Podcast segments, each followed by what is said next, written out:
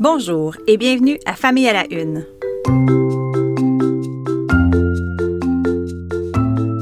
Ici Maude Goyer. Je vous présente en cinq minutes des enjeux liés à l'actualité qui touche la famille, la parentalité et les enfants. Bonne écoute! Lâchez vos écrans. Lâchez vos écrans. C'est probablement la chose que je dis le plus à la maison.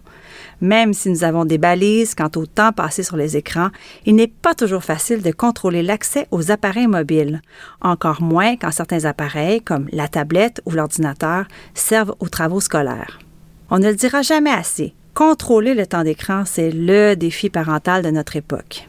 Il n'y a rien ici de simple et rien de tranché. Par exemple, si votre enfant a fait plusieurs heures d'activité physique à l'extérieur, serez-vous ouvert à lui laisser plus de temps sur son écran? Si votre enfant joue avec des amis en ligne et qu'il s'amuse, serez-vous réticent à l'arracher de son écran? Et si votre enfant joue à un jeu axé sur les apprentissages ou encore sur le développement de l'imagination, que ferez-vous? Les cas d'espèce sont nombreux. Et c'est pour cette raison que j'ai suivi avec attention les récentes consultations publiques du ministre délégué à la Santé, Lionel Carman, sur les jeunes, les écrans et la santé. Le ministre déposera d'ici la fin de l'année des recommandations quant au temps d'écran des jeunes, à la fois dans leur vie personnelle que dans leur vie scolaire. Il est question de bannir les écrans à l'école primaire car les effets bénéfiques de leur utilisation seraient moins grands que l'impact négatif. Qu'en sera-t-il au service de garde ou à la garderie? Il sera intéressant de découvrir ce que le ministère propose, surtout qu'il y a très peu en ce moment de recommandations officielles. Je vais vous faire une confidence, je crains parfois qu'en jetant un coup d'œil derrière, dans 20 ans ou 50 ans, on considère notre époque un peu comme le Far West de la gestion du temps d'écran. Autrement dit, qu'on se juge d'être si peu intervenu. Bon, je dois préciser qu'il existe des recommandations en ce moment. La Société canadienne de pédiatrie, par exemple, conseille de ne pas exposer du tout les enfants de 2 ans et moins aux écrans. Et quant aux tout petits de 2 à 5 ans, ils ne devraient pas en faire plus d'une heure par jour. Et finalement, pour les 5 ans et plus, il n'existe pas de balise claire, mais bon, soyons honnêtes, c'est tout un défi. Si j'avais été sur l'eau, je n'aurais pas eu de gouvernail. Si j'avais été l'hiver, je n'aurais pas eu de manteau. Si j'avais été le désert, je n'aurais pas eu de boussole. Pendant cinq ans, j'ai pris l'eau, j'ai eu froid et j'ai été complètement perdue. Ces mots sont de la journaliste et autrice Véronique Leduc, et ils sont les tout premiers de son livre intitulé Infertilité, traverser la tempête. Et moi, je n'ai pas assez de mots pour exprimer à quel point ce livre était nécessaire. Il vient combler un vide immense sur les tablettes des librairies et des bibliothèques pour tous ces couples qui sont en démarche de fertilité. Je le sais, je suis passée par là.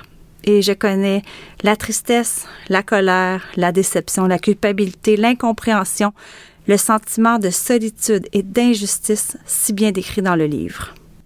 Ce qui est particulièrement intéressant, c'est que Véronique Leduc mêle sa propre histoire à des entrevues de professionnels, des témoignages et des réflexions, et que le tout est illustré de façon magnifique par Mathilde Corbeil. Que vous soyez plongé dans ce processus ou que vous connaissiez quelqu'un qui passe par là ou encore simplement curieux de connaître cette réalité vécue par un couple sur six au pays, je vous recommande ce petit bijou de livre. Et en passant, il est publié aux éditions Parfum d'encre et il coûte 24,95. Est-ce qu'il vous arrive de faire des choses comme des activités ou des sorties qui ne vous plaisent pas vraiment, mais que vous faites tout de même juste pour faire plaisir à vos enfants?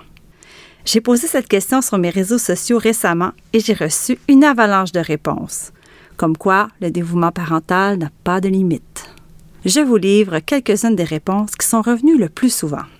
Alors, jouer au Barbie, aller dans l'eau avec mon tout petit pour les cours de natation, faire du bricolage, participer à une partie de laser tag, jouer au soccer, accueillir un ami pour un dodo à la maison, regarder une vidéo qu'il trouve drôle et qui, soyons francs, l'est rarement.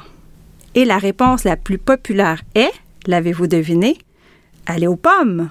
Tiens, tiens, ça tombe à point puisque c'est le long week-end qui s'en vient et que c'est en plein le temps d'aller déambuler dans un verger et de faire un tour de tracteur.